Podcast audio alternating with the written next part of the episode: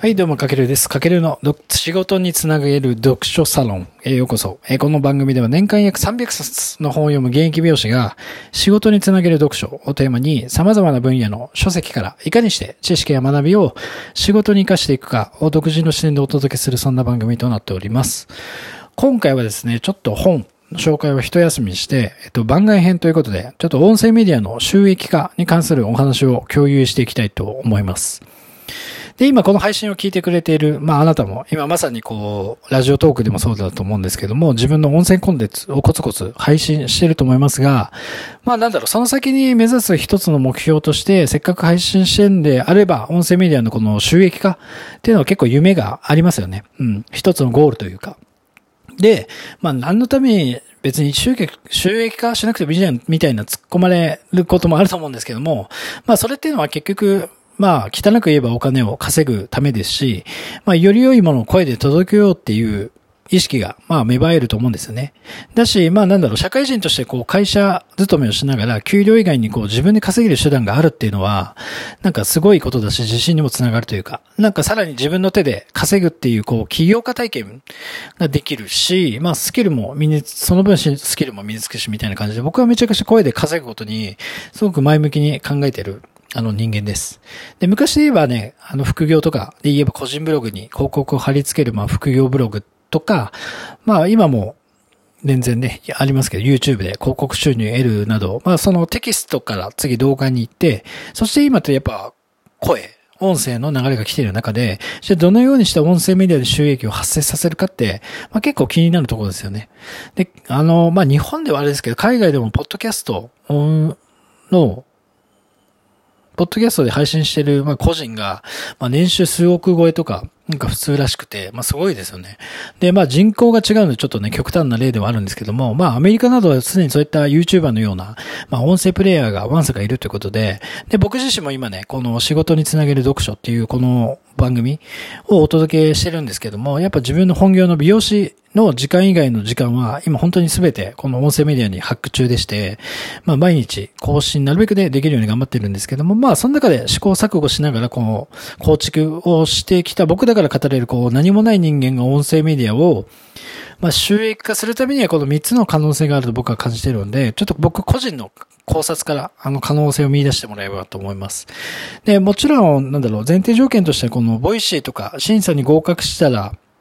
なんか、 Voicy でスポンサーつくとかのレベルの話じゃなくて、なんか本当に音声メディアを始めてばかりの人とか、まあ、まだ始めて1年未満の人っていう前提でちょっと話を進めていきます。では、僕が考える音声メディア収益化するため3つの可能性として、1つ目が、やっぱスタンド FM。やられてるかな Radiotalk やってる人はスタンド FM もやってるかな結構ね、最近マルチで発信する人も多いんですけども、まあ、スタンド FM のそのパートナーシップ合格にして、での収益化。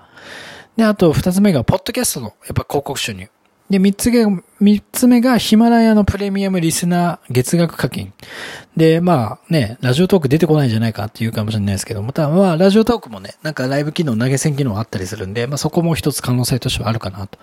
で、この三つがまあ僕の中では一番現実的かなと。で、最初に目指しやすい一つ目のゴールではないかなと感じてて、まあもちろん、あの、やり方によっては、あの、めちゃくちゃ音声メディアの収益化のルートは他にもね、全然あるんですよ。ただ、ちょっとそっちになってくると、中級上級レベルになってくるので、まあその辺の話っていうのは僕が運営している今、ボイスメイト限定でノウハウは共有しているので、ぜひ、あの、まあ興味があれば覗いてみてください。まあなので、ここで聞いてくれてるあなたにはこの3つをご提案していくってことで、まあ僕も今現在スタンド FM は、フォロワーさんがありがたいことに、今996人、あと4人でもう1000人に、えっ、ー、と、ありがたいことに、行くんですけども、まあ、僕自身はそこに一番フォーカスしてコミットしてます。まあもちろん、スタンド FM されてない人は、ポッドキャストの広告収入とか、まあさっき言ったようにヒマラヤのプレミアムリスナーを活躍するのが現実的かなと思うんですけども、で、ちなみに僕は、スタンド FM にプラスして、 Himalaya、ポッドキャスト、 Radiotalk、あとノートの音声配信、あと YouTube で音声配信とか、あとまあマルチに配信してるんですけども、まあ、ポッドキャストの広告収入システムって、まあ、ちょっとでご提案してて申し訳ないですけど、残念ながらまだ日本では使えないんですよ。うん。なので、まあ、これから多分できるようにはなってくると思うんで、あの、配信しておいて損はないと思うんですけども、なので、まあ、あと自然とこう、あとはヒマラヤの月額課金になってくるんですけども、やっぱ、やっぱ、フォロワーさんがいないことには結構ね、音声メディアで収益化は難しいんですよね。あとは、まあ、ノートの音声配信を無料じゃなくて有料にして配信するパターンもあるんですけども、結構ここも可能性低いかなと思ってて。で、僕がここ1年ぐらい音声コンテンツにコミットして思ったことは、まず、やっぱり、なんだろう、収益化も大事なんですけど、役に立つ情報や、誰かの悩みに解決、つながるような有益なコンテンツを、まずはコツコツ発信するってこと。で、そこでしっかりと地道にフォロワーさんを集めて、っていうのを同時に意識してやるってことはすごく大事かなと思ってて、で、それが結果、例えば、ポストキャストがこれから日本での広告収入が開始された時にも、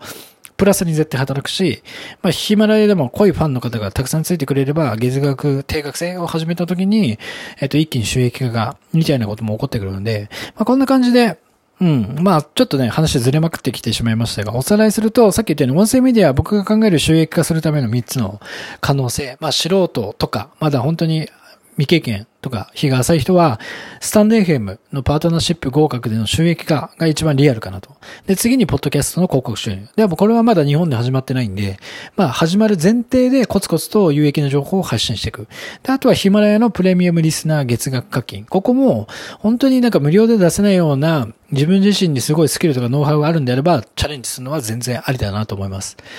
うん。で、今のところやっぱり僕はスタンド FM が一番現実的で、まあ他の2パターンもね、大きな可能性があるので、まあさっき言ったようにまずは、こう有益な情報を毎日、毎日コツコツ配信して、まあ濃いファンをいかに作れるか、で、意識してコンテンツを積み上げることがすごく大事で、まあやっぱ飛び級っていうのはないので、はい、一緒に頑張りましょう。で、ちな、最後にあの、スタンド FM のライブ配信ではね、確か投げ銭もありましたよね。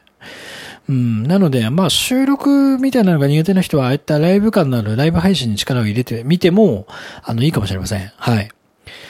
で、もし今、なんだろう、音声メディアの構築を頑張ってるけど、なかなかうまくいかないとか、テーマ決められないとかあれば、ぜひ僕にご相談ください。あの、僕答えられる範囲でサポートしていきますので、はい。もう僕も音声メディア大好きなんで、一緒にちょっと頑張りましょう。というわけで、今回は番外編ということで、まあ、音声メディアを収益化させるための3つの可能性というテーマでお届けさせていただきました。まあ、少しでもなんかヒントになる内容でしたら、ぜひフォロー、コメントなど、リアクションいただけると大変励みになりますので、ぜひよろしくお願いします。はい、というわけで、かけるでした。ではでは。